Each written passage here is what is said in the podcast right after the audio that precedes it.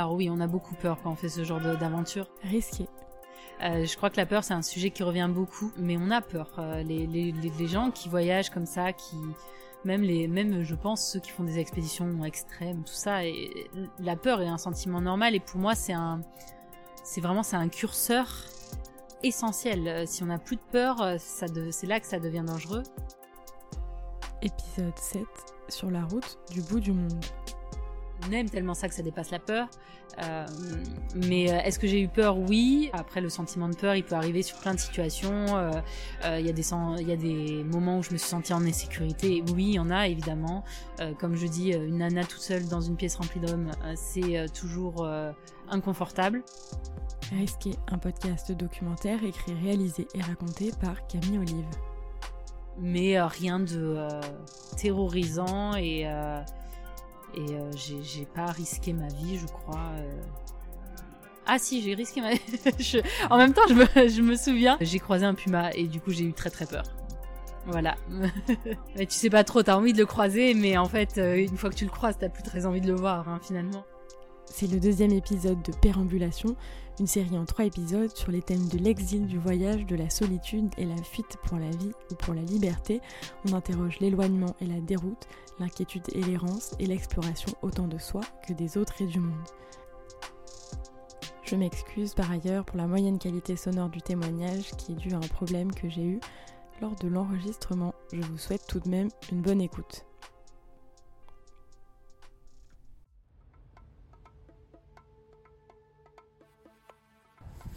Bon, je suis à moins de 50 km d'Ushuaia. J'essaye de profiter de la route, je roule pas très vite. J'ai ce beau soleil avec moi. Heureusement parce qu'il fait pas très chaud.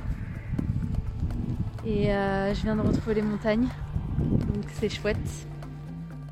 Dans leur récit Patagonie Dernier Refuge, Christian Garcin et Eric Fay écrivent Pendant longtemps, la Patagonie fut une page blanche sur laquelle pouvaient s'écrire les rêves et les espoirs des aventuriers, des fugitifs des proscrits, des rêveurs et des fous.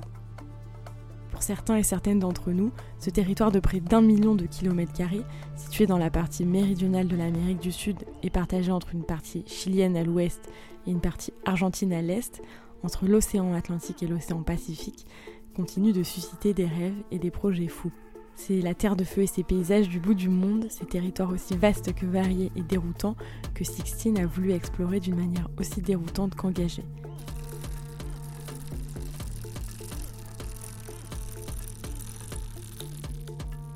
C'est en solitaire qu'elle a parcouru plus de 700 km à vélo et 18 000 km à moto pendant 6 mois et demi.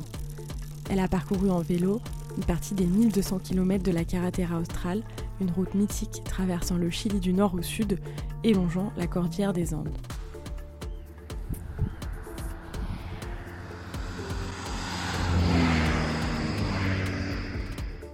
Moi-même fascinée par la Patagonie et le voyage en solitaire, j'ai suivi les aventures de Sixtine sur les réseaux sociaux. Il y a une autre route qui part par là-bas. C'est l'autre route des lagunes que je ne prends pas. Et je suis bien contente parce qu'il y a vraiment personne. Je suis seule au monde.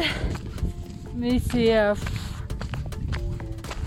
incroyable. Franchement, pas déçu du tout.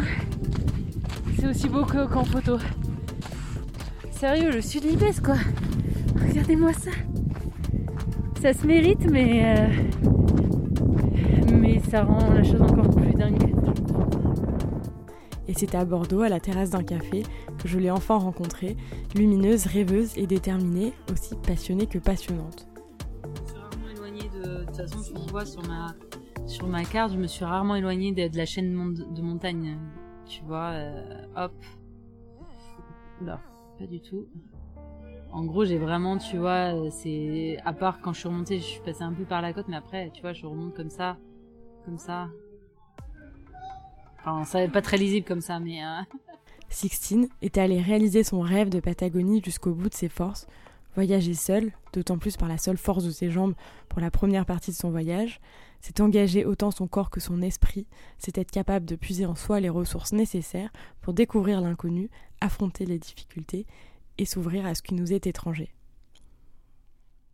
Je m'appelle Sixtine, j'ai 30 ans. Je suis d'origine du sud-ouest, près de Bordeaux. Et dans la vie, euh, je suis diplômée en droit. J'ai travaillé comme juriste en droit des affaires pendant quelques années. Je suis dans cette quête euh, de faire un métier qui a plus de sens pour moi. Euh, une quête, j'ai l'impression qu'il y a beaucoup de personnes qui sont dans cette quête dans cette quête-là.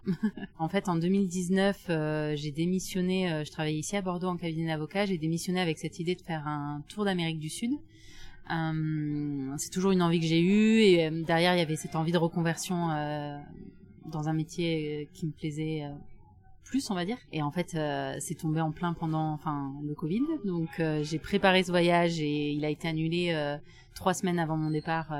Je devais partir en je sais plus mars avril mai je sais de 2020 et du coup j'ai pas voulu retravailler tout de suite. Je, je, suis partie faire un tour de France à moto pendant deux mois et demi et je suis partie sans itinéraire, euh, sans connaître la durée. J'avais mes sous de côté pour mon voyage en Amérique du Sud.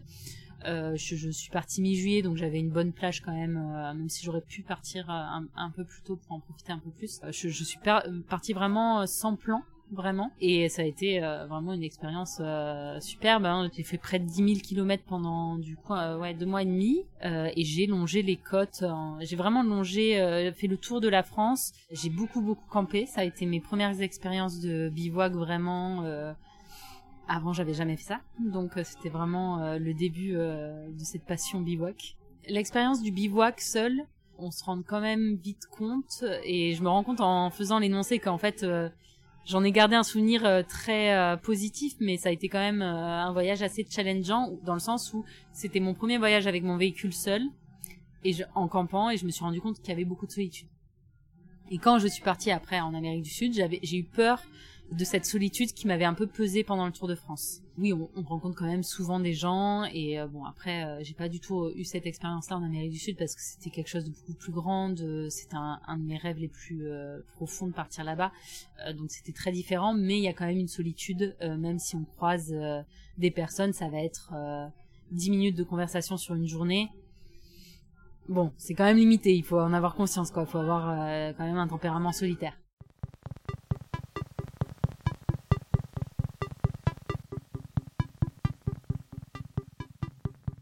J'ai des euh, carnets de voyage depuis que j'ai euh, l'âge d'écrire. Vraiment, c'est euh, quelque chose que j'ai toujours fait, qui m'a toujours donné envie, fait rêver.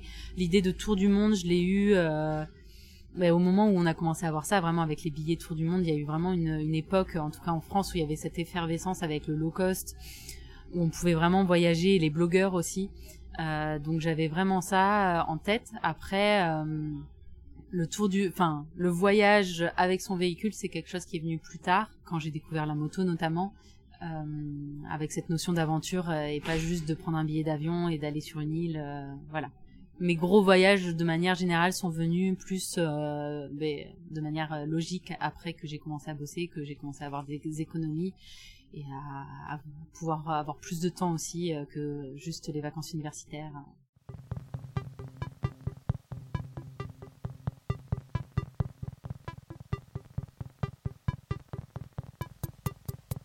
Alors la moto, j'ai commencé à la fac. J'ai un papa qui est motard. Euh, j'ai commencé. Alors jusque là, ça m'avait pas du tout. Je suis pas du tout voiture, mécanique, tout ça, c'est pas forcément mon truc. Alors au tout début, du coup, euh, mon, papa euh, restaurait une vieille moto. Et j'ai commencé à en faire, mais vraiment comme un loisir le week-end en balade j'étais pas du tout euh, dans cet esprit euh, motard euh, voilà c'était juste l'été en t-shirt enfin voilà tranquille. Et en fait au fur et à mesure des années j'en ai fait de plus en plus mais toujours pour des week-ends on partait en Espagne on faisait on faisait beaucoup de tout terrain pas du tout de motocross tout ça mais plus voilà on faisait du chemin plus que de la route en fait. Et d'ailleurs j'ai mis très longtemps à passer à passer mon permis euh, parce que c'était pas forcément quelque chose me déplacer euh, quotidiennement à moto était pas forcément quelque chose qui m'intéressait. Moi je le voyais vraiment comme un moyen d'exploration euh, de liberté de partir sur les petits chemins et en fait quand j'ai voulu partir faire ce tour d'Amérique du Sud à la base je l'envisageais pas forcément à moto. J'avais plus envie de voyager que de faire de la moto mais ça s'est vu que j'en faisais de plus en plus ça s'est un peu imposé à moi comme une évidence dans le sens où c'était un, un, moyen de liberté énorme. Je me voyais pas louer une voiture, acheter une voiture sur place. la moto, ça restait fou mais possible, on va dire.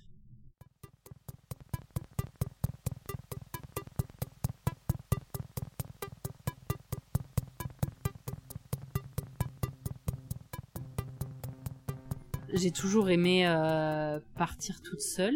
J'ai commencé mon premier voyage vraiment seule, c'était euh, quand j'étais à la fac.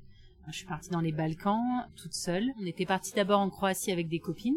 Et en fait, on avait prévu de continuer après par le Monténégro et euh, la Bosnie-Herzégovine. Et euh, en fait, mes amis ont dû partir euh, à la moitié du voyage. Un peu au dernier moment, ça a été euh, un peu un, concours de circonstances. et j'ai décidé de faire ce qu'on avait prévu de faire, mais de continuer toute seule.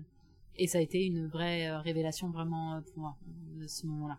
Et j'ai toujours eu, voilà, j'ai une personnalité assez indépendante, je crois, depuis quand même très longtemps, même même enfant adolescente, je partais voir des concerts toute seule à Paris. C'était, je pense que alors je sais pas si je l'aurais imaginé, mais en tout cas c'est pas surprenant avec le recul. Euh, même au niveau de mon entourage, ils sont pas surpris euh, que ce soit moi dans la fratrie qui fasse ça. On va dire. À la base, je suis, suis même pas sûre que c'était une volonté de partir toute seule. Ça s'est juste euh, imposé un petit peu. Euh, bon, ben il y a personne pour m'accompagner, ben je pars toute seule. Je, je voyais pas forcément le problème. Et maintenant, c'est vraiment quelque chose que j'apprécie. Euh, que j'apprécie profondément vraiment de, euh, de, voyager seul. Je trouve que ça n'a rien à voir avec une expérience en groupe ou en couple. Bien que ce soit tout aussi chouette de partir euh, avec euh, avec des personnes, euh, d'autant plus avec des proches. Mais l'expérience de l'aventure seule, du voyage seul, est une expérience que je souhaite vraiment à tout le monde. tant elle est riche d'apprentissage et ouais, vraiment c'est c'est quelque chose à part ça t'apporte en fait une espèce d'ouverture d'esprit et de confiance en soi que je ne suis pas sûre que tu puisses retrouver dans une autre expérience. En fait, le, fait d'être vraiment livré à soi-même, euh, ça fait que t'as plus le choix en fait. Tu peux pas dépendre de quelqu'un d'autre, tu dépends que de toi. Donc tu es obligé dans une situation de difficulté d'être ouvert aux autres. Euh, si tu veux découvrir une culture, t'es obligé t'es vraiment obligé de trouver les ressources en toi-même, d'être ouvert, euh, de te dépasser. Donc ça, c'est tout l'aspect de dépassement de soi et, euh, et, ouverture aux autres qui est vraiment décuplé quand tu es tout seul, même si tu peux l'avoir bien sûr avec quelqu'un d'autre, hein, mais ça, t'as toujours un refuge dans l'autre. Si tu es un peu fatigué, l'autre prend le relais. Quand tu es tout seul, c'est vraiment, euh, t'as vraiment pas le choix.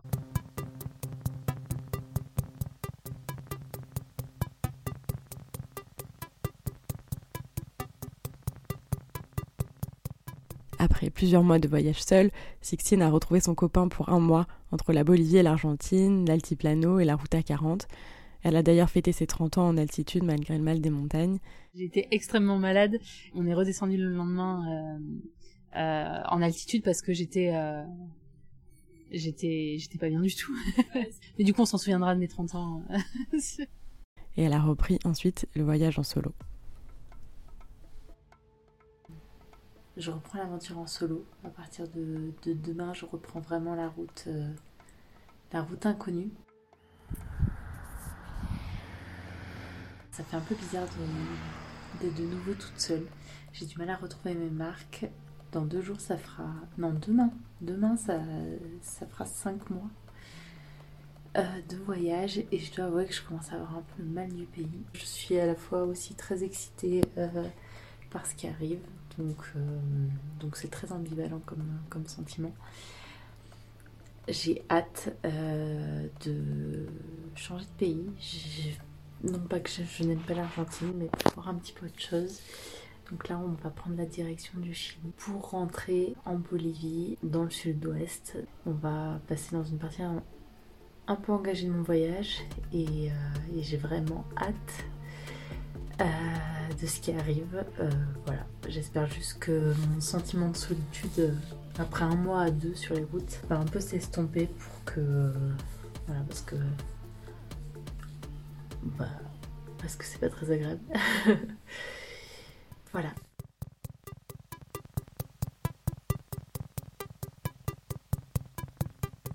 Après, euh, c'est certain qu'avec euh, quand on voyage avec quelqu'un, on va plus partager les expériences et c'est quelque chose qui peut manquer dans le voyage.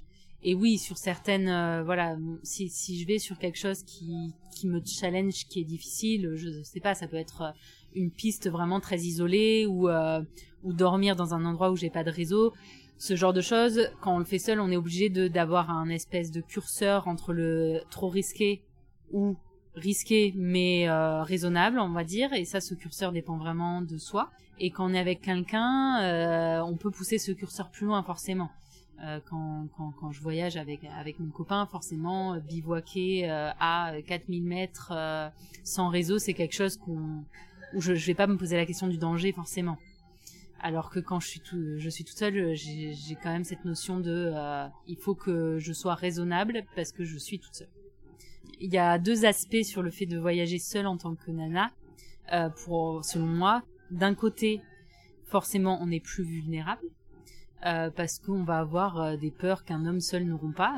On va avoir la peur de l'agression sexuelle, on va avoir la peur de de euh, l'agression par des hommes, hein, tout simplement. Là où un homme ne se posera pas la question dans une pièce remplie de femmes, on va dire. Quelle chance. Mais d'un autre côté, et je trouve ça important de le noter, on est euh, beaucoup plus euh, protégé en tant que femme. Euh, on est beaucoup plus aidé. Il y a beaucoup de situations, et euh, c'est terrible de le dire, hein, mais il y a beaucoup de situations où où je suis passée plus facilement, on va dire. Je pense notamment aux frontières parce que j'étais une femme parce qu'il n'y a pas ce, ce rapport de domination et il y a cette espèce de c'est presque enfin c'est pas de la séduction mais il y a quand même voilà il y a, quand même cet aspect qui fait que voilà on va être un petit peu euh, chéri entre guillemets. Et euh, parce que parce que dans l'opinion publique dans euh, beaucoup de pays euh, la femme est vulnérable et, et il faut pas la laisser seule il faut pas qu'elle fasse de mauvaises rencontres. Donc être une femme seule n'a jamais été un obstacle en soi pour moi et et je, pense que les femmes seules peuvent voyager de manière formidable et, euh, même s'il y a cette notion évidemment de danger mais c'est beaucoup dans, la tête hein, vraiment. Dans les peurs aussi les peurs que transfèrent les autres en fait. Euh, on a l'entourage euh, oh mais tu es une femme seule tu euh, tu devrais pas faire ça si tu tombes euh, tu es fragile tu es vulnérable. Euh, non non non vraiment pas vraiment pas. Les femmes sont fortes il faut avoir une personnalité voilà il faut avoir beaucoup de sang-froid il faut avoir envie hein, tout simplement de, de faire ce genre d'aventure. Mais c'est pas tant une barrière que ça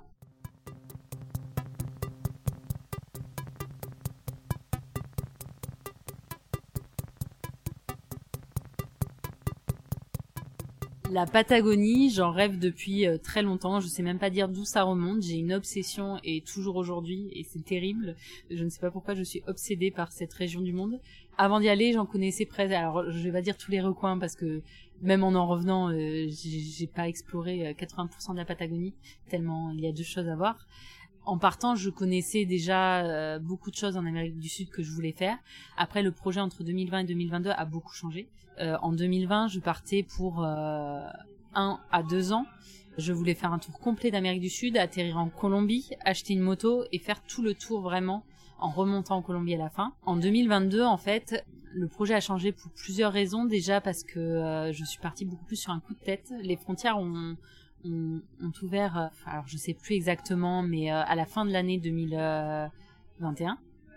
Vu qu'en Patagonie, il y a vraiment ce, euh, cette très courte fenêtre météo qui est, on va dire, entre, allez, octobre, mais vraiment octobre si on a de la chance, jusqu'à avril, mais les meilleurs mois vraiment, ça va être plutôt novembre, février, euh, voilà.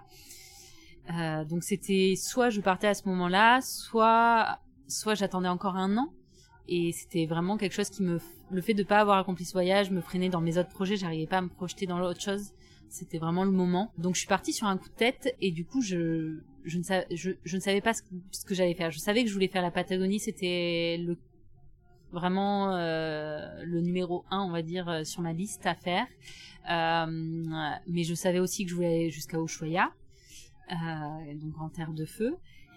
Et éventuellement, si j'avais le courage d'aller jusque-là, on va dire, ou la chance, hein, ça dépend de quel point de vue on le voit, euh, il y a l'autre région vraiment qui m'attirait beaucoup, c'est euh, la région du sud-Lipès, donc c'est le sud-ouest de la Bolivie.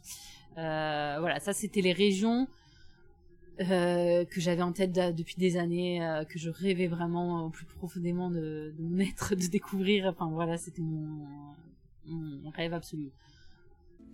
Euh, on est le 25 avril. 25 avril, ça fait deux mois, mois et 10 ou 11 jours que je suis au Chili. Aujourd'hui, on passe en Argentine. Oui C'est fait, j'ai traversé le Chili Pez à moto on vient de retrouver du goudron. Wouhou 26 juillet, 7h35. Réveil sur le salar. Avec le soleil qui est sorti depuis une petite demi-heure. Et heureusement parce qu'il fait pas chaud. Moins 10 sur le thermomètre. D'où le café à l'entrée de la tente. On est content? En fait, il y a du vent. Ça s'est levé là. Euh, on est à 4200 mètres, quelque chose comme ça, 4250. Je suis contente de voir que je ne souffre plus du mal de latitude. C'est une bonne nouvelle.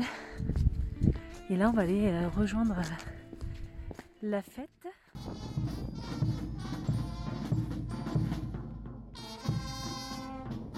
du coup pour l'indépendance de la Bolivie et euh, je suis ravie d'être ici ce jour-là. Euh, j'aurais dû partir au Chili aujourd'hui mais euh, finalement il fallait bien rester quand même. ça va être cool. Donc je suis partie sur un coup de tête en me disant à minima la, la Patagonie et puis on verra après. Je savais pas trop pour combien de temps je partais. Alors mes proches rigolent beaucoup parce que j'ai dit que je partais pour 3-4 mois je je suis partie six mois et demi. Et petite anecdote, je suis partie à vélo à la base, ce qui n'était pas du tout prévu non plus.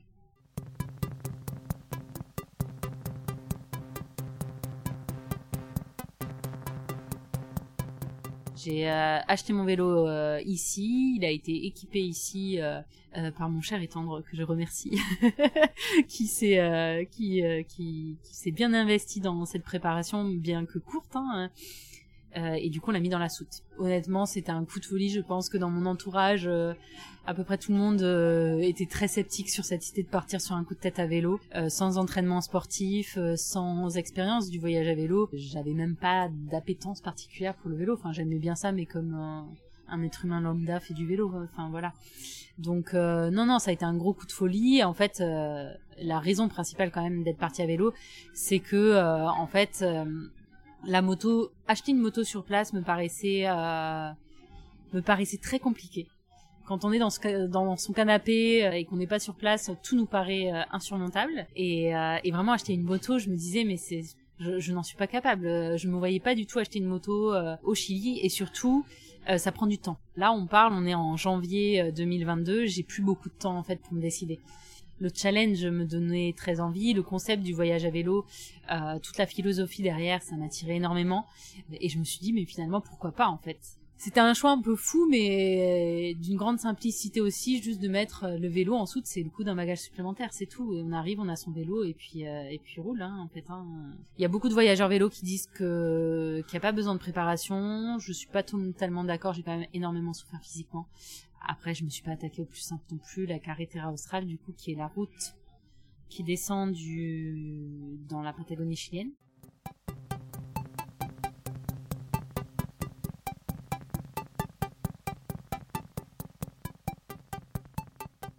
J'ai un physique assez sportif, je suis très résistante, je crois. Euh, pour autant, bah, il faut quand même, euh, bah, il faut quand même pédaler tous les jours pour avancer. Donc, euh, donc voilà, j'ai perdu beaucoup de poids et ça a été, euh, ça a été quand même très dur euh, psychologiquement. J'ai eu des états vraiment, bah, j'ai repoussé le, mes limites vraiment au maximum sur cette aventure-là, ces trois semaines de vélo en Patagonie.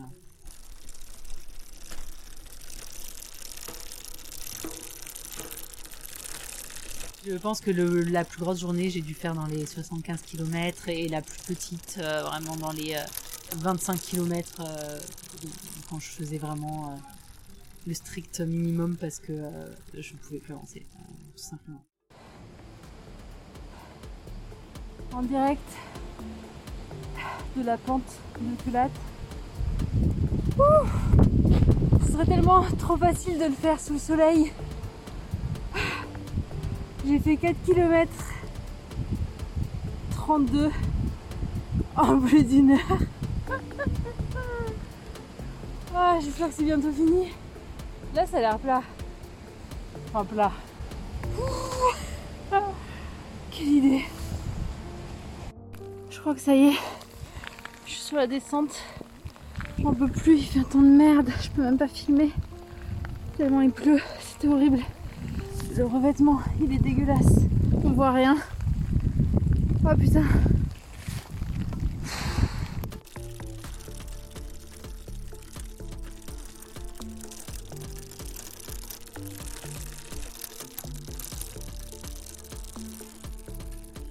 On est le jour 10. euh, là, je suis à Villa Santa Lucia. Euh, J'ai pris un jour de, de pause. Je suis repartie de Chaitan il y a 3 jours. Après avoir pris une journée de pause aussi. euh, après euh, le bout de piste particulièrement difficile, j'avais fait euh, pas mal de kilomètres et j'étais bien fatiguée. Et quand je suis repartie de Chaitan, j'ai réussi à faire une, bonne journée. Et, hier, ça a été, ça a été terrible. vraiment. une, énorme montée sur plusieurs kilomètres avec a priori presque 700 mètres de dénivelé. Et mes jambes, euh, mes elles répondaient plus donc euh, j'ai quasiment tout fait en poussant le vélo. Ça a été vraiment euh, très dur physiquement, mentalement. Je suis arrivée au bout de mes limites hier. Et, j'essaye vraiment de pousser mon mental, mais c'est pas évident quand, quand le physique ne suit même pas. On est le jour 19, je crois. Je suis sur la piste, plus aucune énergie, même quand ça monte pas, j'ai mal. Euh, j'ai mal tout le temps, tout le temps, tout le temps, tout le temps mal aux cuisses. Je n'ai vraiment aucune, aucune euh, force dans les cuisses. Euh, je crois que j'ai euh, 65 km pour, pour aller jusqu'à Ko- Koyaike, mais même si je le fais en deux jours, ça me paraît le bout du monde. Parce que vraiment, c'est, je souffre tout le temps, le temps, tout le temps, tout le temps. C'est un peu dur parce que c'est le corps qui lâche et euh, alors que j'ai le mental, mais euh, mais là j'ai mes jambes, je, peux rien y faire quoi. J'ai beau me reposer, euh, prendre des jours de repos, il me faudrait une semaine de repos, je pense, pour pour pouvoir récupérer. Voilà, c'est pas la joie, hein. franchement. Allez, à plus tard. Et c'est une expérience que je regrette pas du tout. Hein. Vraiment, euh, cette partie à vélo a été euh, un très gros challenge pour moi et je, suis très très très fière de l'avoir euh, fait. Je suis aussi très fière d'avoir arrêté au moment où, j'ai jugé que ça, devenait plus, enfin ça me ça me pesait plus que ça ne, m'enchantait, on va dire. Et là, je pense que c'était juste de faire ça comme ça.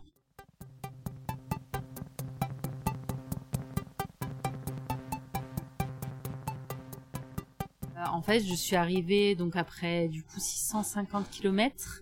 Je suis arrivée euh, dans la ville de Koyaike, qui est, euh, on va dire, la dernière euh, grande ville. Alors grande entre gros guillemets, hein, je sais pas combien d'habitants ça fait, mais c'est la dernière ville où je pouvais espérer acheter une moto. Quand j'y suis arrivée, ça faisait plusieurs jours que je souffrais quand même énormément à vélo. J'étais euh, arrivée à un stade où vraiment je le moindre faux plat me euh, me coûtait énormément. J'étais obligée de faire des physiquement, j'étais euh, épuisée.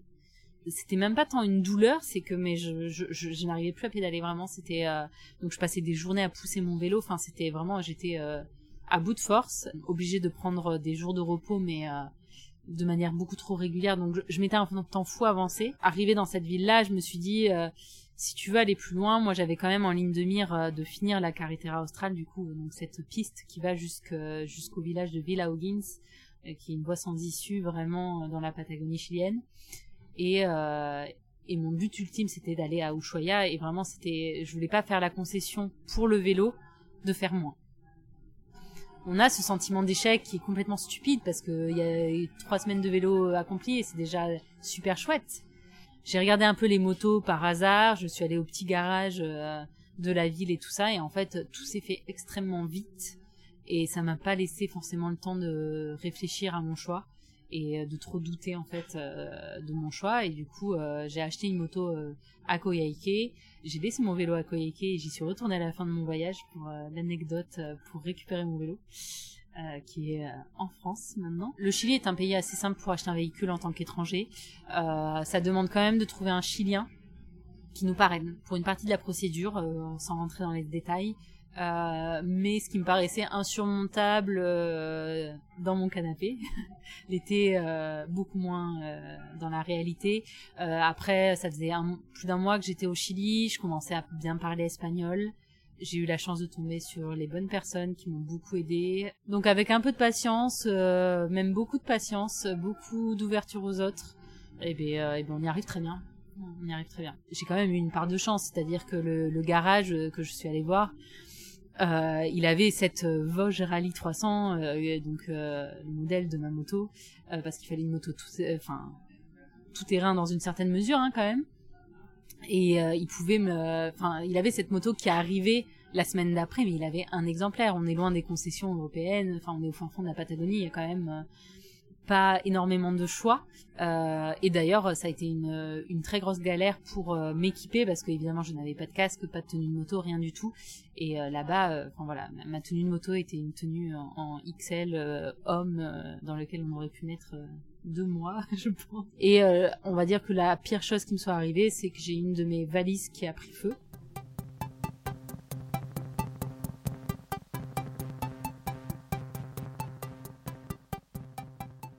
Ces fameuses sacoches euh, qui sont euh, chacune de chaque côté de, la moto à l'arrière, donc des sacoches en, tissu hein, imperméable. Et donc il y en a une qui est posée sur le pot d'échappement. Mais il y a une protection sur le pot d'échappement. Donc elle touche pas le pot d'échappement. Bon, c'est cette valise-là qui a pris feu. Je pense que euh, était trop lourde et elle a dû euh, le cache a dû appuyer sur le pot d'échappement. Je je sais pas vraiment en fait. Toujours est-il que euh, tout a cramé, la protection de l'échappement a cramé, la valise, ce qu'il y avait à l'intérieur. Et là où j'ai eu encore une fois énormément de chance, c'est que j'avais un bidon de 6 litres d'essence accroché à ma sacoche donc ça aurait pu s'embraser. Euh, enfin, je suis pas passé loin euh, d'un très gros accident et euh, j'ai eu la chance de m'arrêter pour je ne sais quelle raison pour envoyer un message à mes proches au bord de la route et là j'ai vu la fumée dans mon fumée noire dans mon rétroviseur. j'ai j'ai tout des tout dépaqué, tout en tout enlevé et et j'ai perdu et j'ai eu de la chance aussi que ça tombe sur cette sacoche là où il y avait euh, du matériel, mais euh, mais rien rien d'essentiel ou d'indispensable. Je pense que ça, ça a été la situation la plus euh, la plus dangereuse que j'ai eue vraiment. et puis il a fallu rebondir. J'étais sur une grosse journée de route, perdue en Bolivie.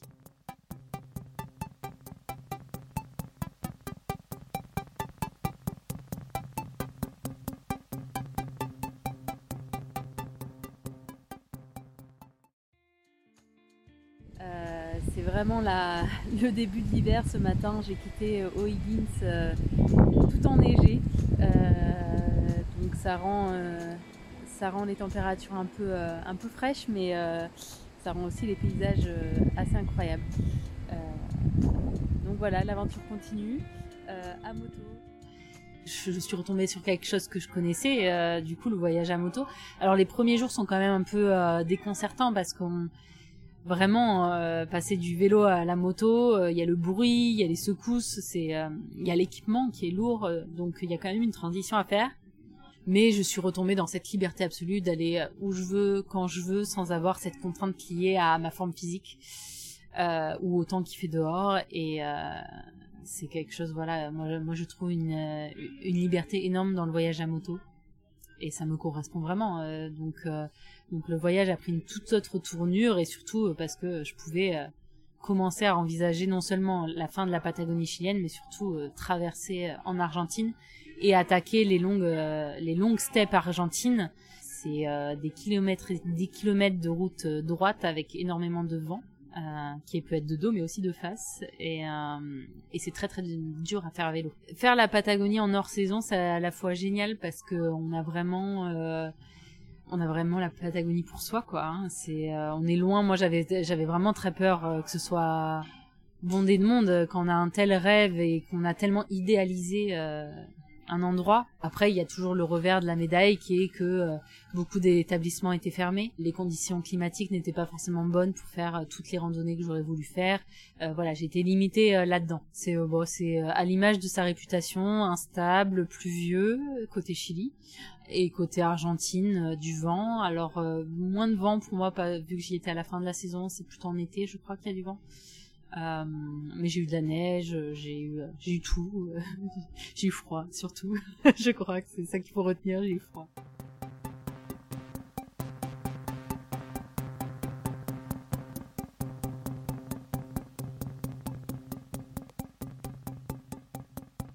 À partir du moment où je, suis passée à moto, euh, ça a commencé vraiment à être à la fin de saison et, euh, et j'ai très peu planté la tente. Hein. J'ai eu euh, des, expériences incroyables euh, au Chili notamment. Juste avant de passer en Argentine, je suis allée dans un dans une estancia, donc une sorte de ranch en fait, au milieu des montagnes à plus d'une heure de piste défoncée. ils avaient jamais vu de voyageurs à moto. ce genre d'expérience, c'est hors du temps vraiment. C'est tellement riche en, c'est vraiment pour ça que je fais ce genre de voyage ma première nuit en Argentine, euh, j'ai été accueillie par un par le gardien du parc dans lequel j'allais. L'hôtel était fermé. Évidemment, il fait nuit, c'est un soir, il neige. Je suis à trois quarts d'heure de la première ville et le gardien du parc m'a accueilli pendant deux jours dans son petit refuge. Euh, sans me, il a pas voulu que je le paye euh, un centime, enfin un pesos. en tout cas, euh, je pense que quand on est ouvert d'esprit et curieux et humble et respectueux, on peut rencontrer l'autre. Euh, je crois que la peur c'est un sujet qui revient beaucoup, euh, mais on a peur. Les, gens qui voyagent comme ça, qui même les même je pense ceux qui font des expéditions extrêmes, tout ça, la peur est un sentiment normal et pour moi c'est un c'est vraiment un curseur essentiel. Si on n'a plus de peur, ça c'est là que ça devient dangereux.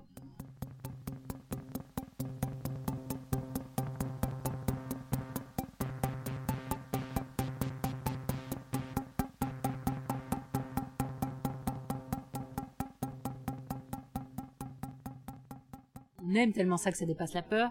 Euh, mais euh, est-ce que j'ai eu peur? Oui, j'ai eu. Alors, je tiens quand même à dire que j'ai eu euh, énormément de chance. J'ai eu aucun gros problème, que ce soit de papier, que ce soit mécanique, que ce soit humain avec des agressions, tout ça. J'ai j'ai une bonne étoile, il m'est rien arrivé de grave.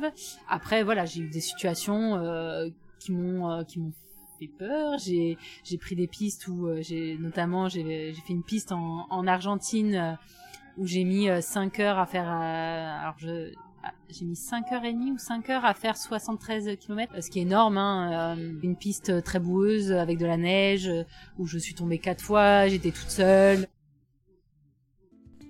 Bon, c'est un enfer.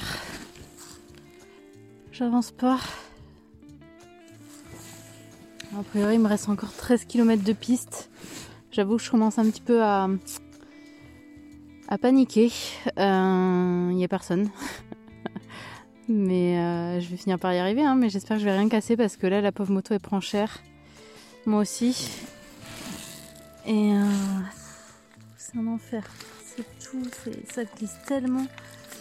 Et ça se coince dans, la roue avant. Je suis obligée tout, de, de m'arrêter régulièrement pour enlever toute la boue. Help. Faut avoir énormément de sang-froid, donc euh, donc évidemment il y a de la peur, il y a de la peur, il y a de la peur qui tu te dis je vais je vais, rester coincé ici, qu'est-ce que je fais là, euh, pourquoi je me mets dans ce genre de situation?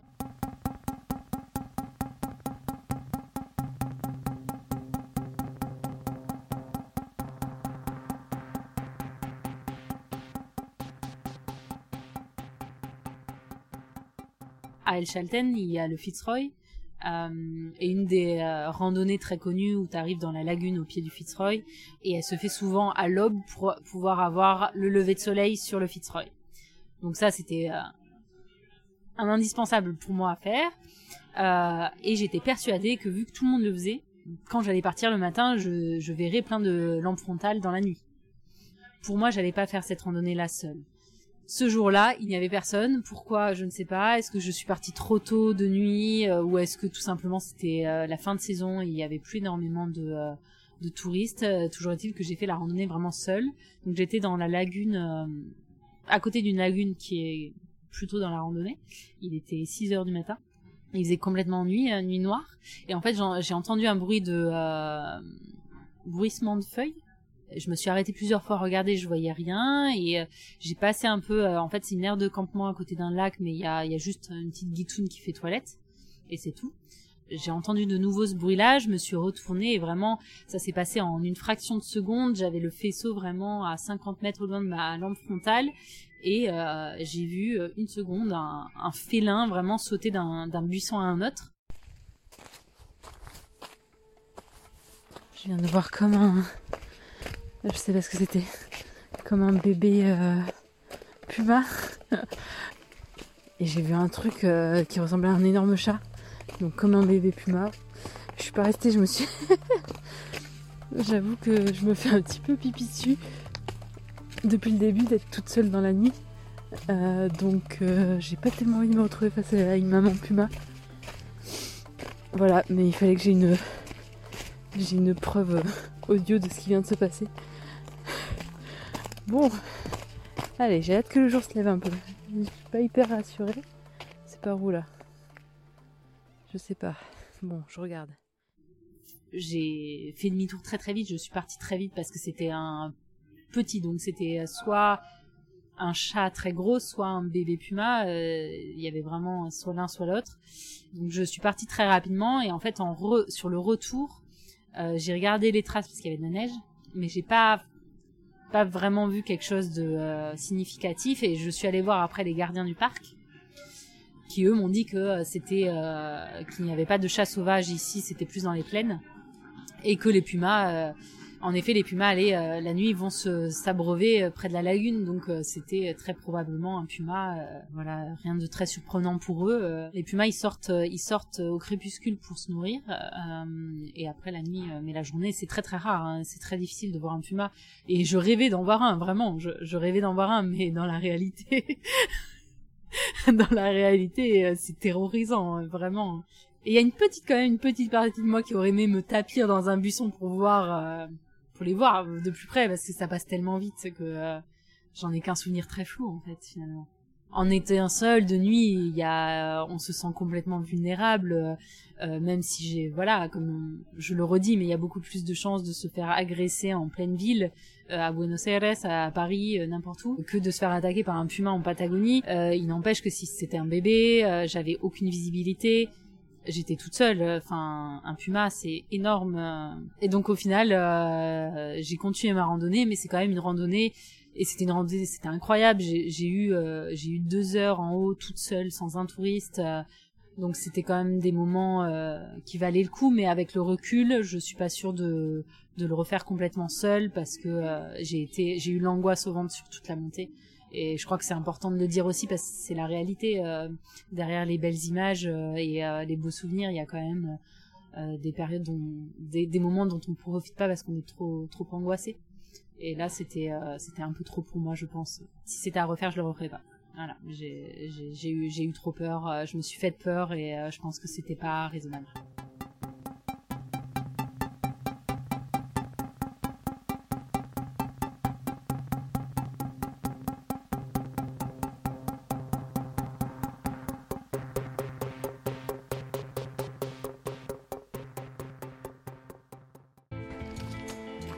Sommes le 23 août, c'est mon dernier jour en Patagonie. Euh, je suis dans la réserve nationale actuellement du Rio Simpson, euh, sur la route qui va à Puerto Aysen. Dernière petite balade euh, en forêt avant de, avant de partir, avant de, de quitter cette région que j'ai tant aimée. Ça fait bizarre. C'est très étrange de se dire que, que après-demain, je suis dans mon vol pour la France. C'était, c'était au-delà de ce que j'avais espéré. Et le fait d'avoir réussi après remonter toute l'Argentine, euh, mais quel bonheur de, suivre la cordillère des Andes et faire ensuite finir par la Bolivie. C'est incroyable vraiment. Mais non, j'ai été déçue par rien. J'ai été contente de rentrer parce que j'étais fatiguée et parce qu'il y a quand même, il faut vraiment avoir conscience que c'est des endroits où il n'y a pas le confort qu'on a ici, que qu'on est dans une bulle de, luxe euh, indécent en Europe euh, et, euh, que là-bas c'est pas leur réalité. donc j'ai été très heureuse de rentrer et de retrouver mon confort. Je suis extrêmement chanceuse d'avoir pu voir tous ces paysages-là. La Bolivie, parce que je, ne parle que de la Patagonie, mais la Bolivie est un pays aussi magnifique et hors du temps vraiment. J'ai aussi beaucoup de mal à réaliser en fait que que je suis euh, partie d'ici pour aller jusqu'à Ushuaia, euh, que j'ai remonté toute l'Argentine, je suis allée en Bolivie. J'ai du mal à visualiser, euh, enfin je visualise bien toute la route que j'ai faite parce que je me souviens encore de tout, ou presque. mais ça me paraît complètement fou et surréaliste. J'ai l'impression que c'était une autre personne qui l'a fait. Et c'est ça qui est lourd. Je suis à la fois très excitée de rentrer après six mois et demi euh, de voyage. Et à la fois j'ai un peu d'appréhension pour, euh, bah, pour le retour parce que je sais que je vais avoir un gros contre-coup. Définitivement la Patagonie c'est euh, ça restera quelque chose de très spécial même si tout ce que j'ai fait était incroyable.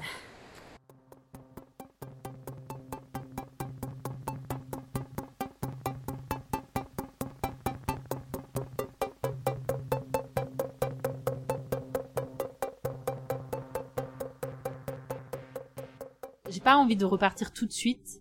J'ai beaucoup de choses à hum, digérer, on va dire, de ce voyage-là. J'ai pas envie de passer à autre chose tout de suite. J'ai envie d'écrire, j'ai envie de partager ce que j'ai vécu, peut-être faire rêver d'autres gens aussi.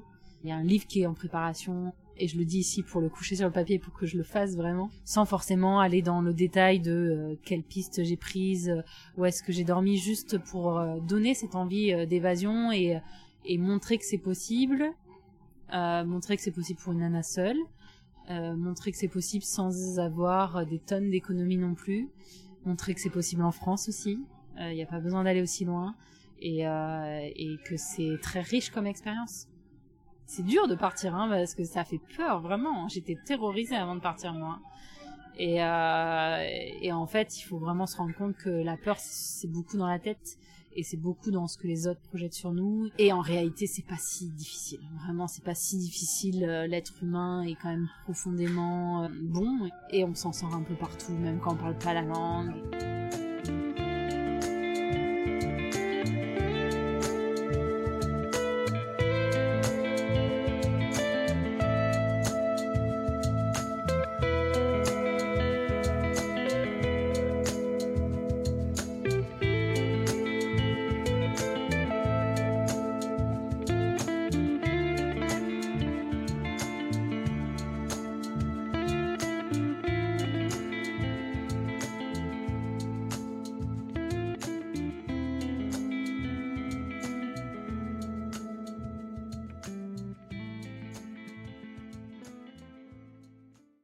Vous venez d'écouter le septième épisode de Risqué. Je remercie mille fois Sixtine Torché pour sa patience, sa confiance et sa grande gentillesse, et bien sûr pour les super extraits de son journal de bord audio qu'elle m'a gentiment envoyé et qui sont l'illustration sonore de cet épisode.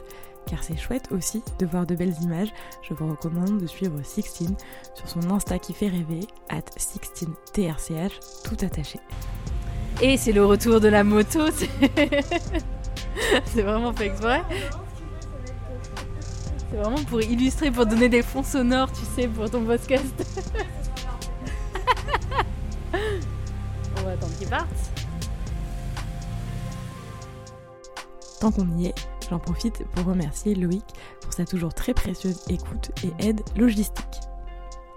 Enfin et surtout, merci à vous de m'avoir écouté. Je suis toujours très heureuse de lire vos retours et commentaires. Vous pouvez m'écrire sur la page Instagram risque.officiel, par mail aussi ou sur Apple Podcast. Ces infos ainsi que mes sources sont dans la description. Si ce podcast vous plaît, vous pouvez lui mettre 5 étoiles sur vos plateformes d'écoute. Enfin, vous pouvez également le partager et en parler autour de vous. Merci encore et à bientôt pour un nouvel épisode. Salut. Ça fait très bizarre, hein. t'as l'impression de beaucoup parler. Hein. J'ai l'impression que je parle que de toi, quoi, tu vois.